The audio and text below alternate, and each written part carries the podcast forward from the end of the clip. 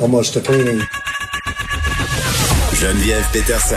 Une animatrice pas comme les autres.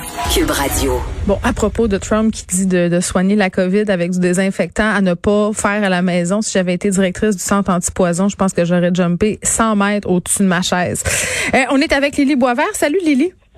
Salut Geneviève. Bon, euh, si on aura appris à gérer quelque chose pendant cette année pandémique, ça aurait été assurément, en tout cas pour plusieurs d'entre nous, l'ennui.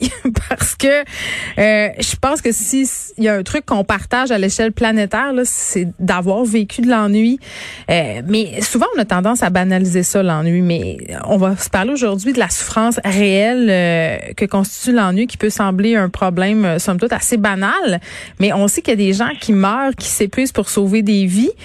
Ça c'est une chose puis on n'enlève pas ça à ces gens-là. Mais il y a des personnes des millions de personnes en fait qui ont vu leur qualité de vie réduite à néant qui ont essayer d'écouler le temps et ça a des répercussions.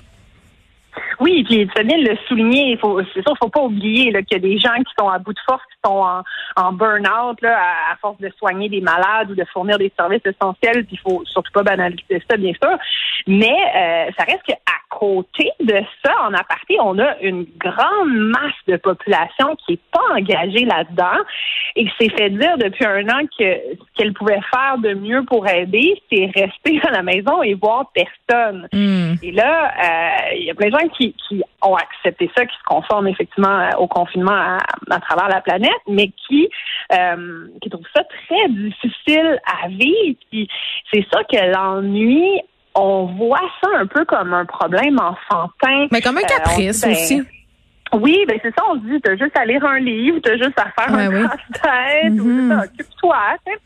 Mais c'est que ça dépasse ça. Euh, le, le bore out, écoute, moi j'ai découvert ça cette semaine, c'est justement le fait que soit on n'a absolument rien à faire ou soit qu'on essaie de faire nous semble sans intérêt réel. Puis d'autant plus en temps de pandémie. c'est comme si tout était sur le même pied. Toi, ça te fait tout ça. Mettons, tu fais des affaires parce que tu sais qu'il faut que tu fasses, là, puis là, euh, tu passes au travers de toutes les tâches, puis de tous les pseudo-divertissements qui sont offerts à toi, mais c'est comme si tout est sur le même pied, puis tu deviens là euh, angoissé euh, d'avoir pas de sens. Moi, c'est ce que je trouve. Mm-hmm. Écoute, la, la, personne, je trouve, qui est arrivée avec la meilleure métaphore, c'est une chroniqueuse de, dans The Atlantic s'appelle Hélène Cushing, qui dit qu'elle a l'impression de se sentir comme un sim. Ah bon, c'est tellement vrai le personnage, oui. c'est ça, le, personnage avec le curseur sur la tête, le jeu. On fait juste vivre. c'est ça, tu fais juste vivre. Tu as des tâches qui apparaissent, là, tu fais les tâches. Après ça, c'est mm. ta barre d'énergie descend, bon, mais il faut que tu manges. OK, là, ta barre d'énergie descend, là, il faut que tu te coucher. Mais c'est vrai, puis le premier ministre, tu sais, quand il nous disait, aller prendre des marches. Ben, c'est ça, on est comme des sims. Manger, mm-hmm. dormir, prendre des marches. OK, divertis-moi parce que là, il faut que ma santé mentale aille bien. C'est comme si on cochait toutes les affaires qui faisaient qu'on allait aller bien, mais que ça marche pas tant que ça, finalement. C'est ça, c'est ça. Elle, a dit, écoute, parce qu'on n'est pas des sims, tu ben, on n'est pas des exactement. Puis c'est que notre univers c'est tellement réduit. Tout le monde le dit, les marches, à un moment donné, c'est parce que tu l'as fait le tour de ton quartier. je suis plus capable d'aller au café, Lily. Je, fais, je, suis plus capable d'aller à pied à mon café de quartier. Je les aime, là, mais c'est la seule affaire que je fais à chaque fin de semaine. C'est rendu que je fais des crises de panique. oh mon Dieu! Mais c'est, mais c'est vrai, c'est ça, il y a plein de gens qui sont là-dedans en ce moment. Puis c'est sûr que ça existait avant la pandémie aussi, le syndrome d'épuisement professionnel par l'ennui. C'est une théorie qui a, euh, qui a été euh, inventée par deux consultants d'affaires suisses qui disent que souvent on croit que c'est le burn-out qui pousse beaucoup de gens euh, à la dépression dans les milieux de travail. donc le fait d'avoir trop de tâches puis d'être tout le temps stressé puis d'avoir jamais l'impression de voir la fin. Mais eux ils disent étonnamment ce serait plus l'inverse euh, à pointer du doigt. Oui, quand tu t'ennuies, tu fais un burn-out d'ennui. Mais il n'y a pas juste nous qui s'ennuyons, les animaux aussi. Les animaux aussi, oui.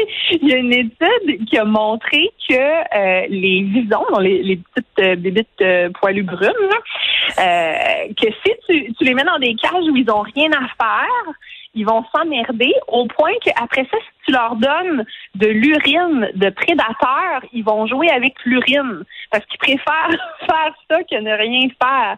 Et même les humains, il y a une, une, une étude sur des cobayes qui montre que les gens vont préférer se donner des électrochocs, des petits électrochocs Mm. que ne rien faire aussi. C'est pour ça que j'étais prête à tout réécouter Révolution. Ah oui. Puis plein d'émissions que j'écoute pas d'habitude, mais là, j'étais comme bon, puisque je n'ai rien à faire, euh, voici. Mais un, un des points intéressants aussi, c'est euh, parler des théories du complot. Je pense qu'il y a bien des gens qui ont trouvé dans les théories du complot une alternative à cet ennui-là, puis à ce manque de sens aussi qu'on éprouvait ou qu'on éprouve encore.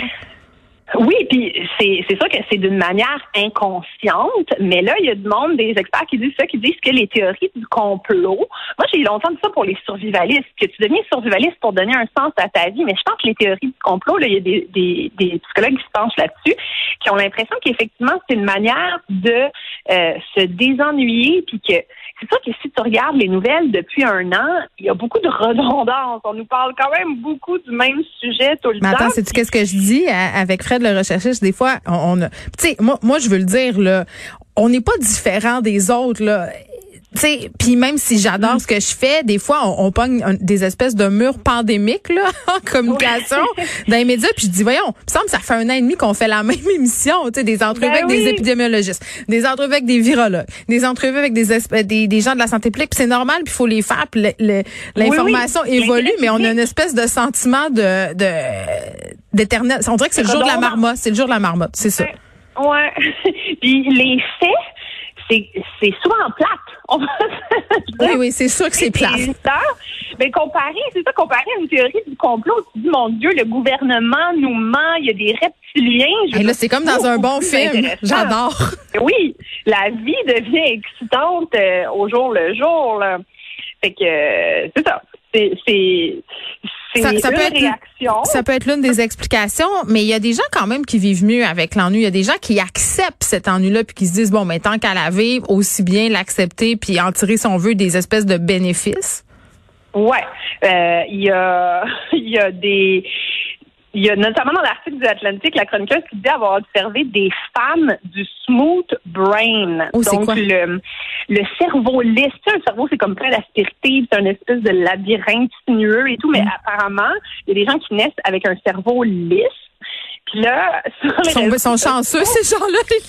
Mais, mais, mais sur les réseaux sociaux, c'est ça que les gens disent, c'est comme un état au- auquel on doit aspirer. Ouais. Euh, parce qu'eux, ils associent ça au fait de ne rien ressentir, que plus rien te fasse rien. Excuse-moi, là, c'est un cerveau de psychopathe, de sociopathe. Je veux dire, c'est- Euh, ben, même pas parce qu'un psychopathe a de la drive quand même. Tu sais, Ok. Il veut tuer, il veut faire du mal. Tandis que là, t'es juste indifférent à tout. Il n'y a plus rien qui te fait rien. C'est comme moi quand j'allais. C'est exactement ça. Ça me fait Ah penser oui, au mommy brain d'une femme qui allait où, dans le fond, t'es Ah. tellement pleine d'hormones puis d'endorphines que t'es comme, eh ben, tu prends tout avec zénitude quand tout à coup, t'es le Dalai Lama. Vraiment, c'est ça que ça me fait à moi, en tout cas. Ben, écoute, il y a du monde qui veulent ça. Fait que peut-être qu'il faut juste qu'ils tombent enceinte. Là, c'est peut-être la solution. Euh, mais au final, c'est ça. Comment, comment on fait pour, pour se désennuyer? Parce que ça prend quand même des, ça prend des solutions. Le réflexe, c'est d'aller se surstimuler. Donc là, tu binge-watch une série, ça marche pas. Fait que là, tu te mets en binge-watching. Mais attends, j'ai une question. Est-ce que c'est pour ça, tu Oui. penses, pour euh, es- es- essayer de solutionner notre ennui qu'on, plusieurs personnes, puis moi je m'inclus là-dedans, on essaie de performer notre confinement en faisant plein d'affaires, du sport, des recettes, à ouais, du jardinage, go, go, go. Oui, oui. Euh, puis c'est ça, il y a des choses qui marchent, il y a des choses qui marchent pas. Faire comme du pain, ça le marche pas. Ben, ça marcherait pas bien, non, effectivement, parce que le, problème, c'est pas toujours le manque de stimulation, autant que euh, le manque de sens. Donc, le fait que ce qu'on fait euh, nous semble pas, on n'est pas connecté avec. Ça, justement, c'est la différence entre une tâche et un défi qu'on veut surmonter. Donc, l'idée que tu t'investis dans une activité qui, à la fin, Ouais. va améliorer ton existence à toi ou à celle des autres euh, autour de toi. Donc, les rénovations, ce serait une bonne façon. Parce qu'effectivement, tu te lances dans un projet, puis là, tu te dis, ben, à la fin, ça va améliorer ma qualité de vie, Mm. celle de, de ma famille, des gens qui vivent avec moi. Fait que c'est ça. Ça, ce serait mieux de faire des rénovations que faire du pain. Mais c'est la seule solution que tu as pour nous, rénover. Moi, c'est vrai que ça me tente pas. Je suis, j'ai pas l'âme d'un, d'un castor bricoleur. Je pense que la sexualité, ça peut être une bonne avenue aussi. Ah, ben oui, une autre proposition intéressante. J'ai, Lily, j'ai jamais vu autant de mes amis enceintes pendant la pandémie. Je pense que les gens avaient du temps. Je pense que les gens, tu sais, je, je veux pas faire de mauvais parallèles, là, mais les gens. Ben oui. les gens adoptent des chiens au fond des enfants. Est-ce qu'à long terme, ça Ben, sera une solution? C'est sûrement lié à ça, Eh oui. effectivement, parce que tu sais que tu vas te désennuyer là, quand tu vas avoir un enfant, tu sais que tu vas avoir du sens aussi à ta vas vie, t'ennuyer de t'ennuyer. C'est ça, voilà. fait que, euh, non, ben écoute, on n'est pas obligé d'aspirer au, au smooth brain encore. On, on a des options. Je On pense options. pas euh, que je suis une bonne candidate pour le smooth brain, euh, pour être parfaitement honnête, sauf quand j'ai des hormones lactifères en grande euh, quantité dans mon sang. Mais quand même, c'est une, c'est une belle réflexion que celle de l'ennui. C'est pas quelque chose avec lequel on deal facilement dans notre société où est-ce qu'on est constamment stimulé sans arrêt, où on nous pousse aussi à performer euh, notre vie sans arrêt. Lily Boisvert, merci beaucoup. Ça fait plaisir.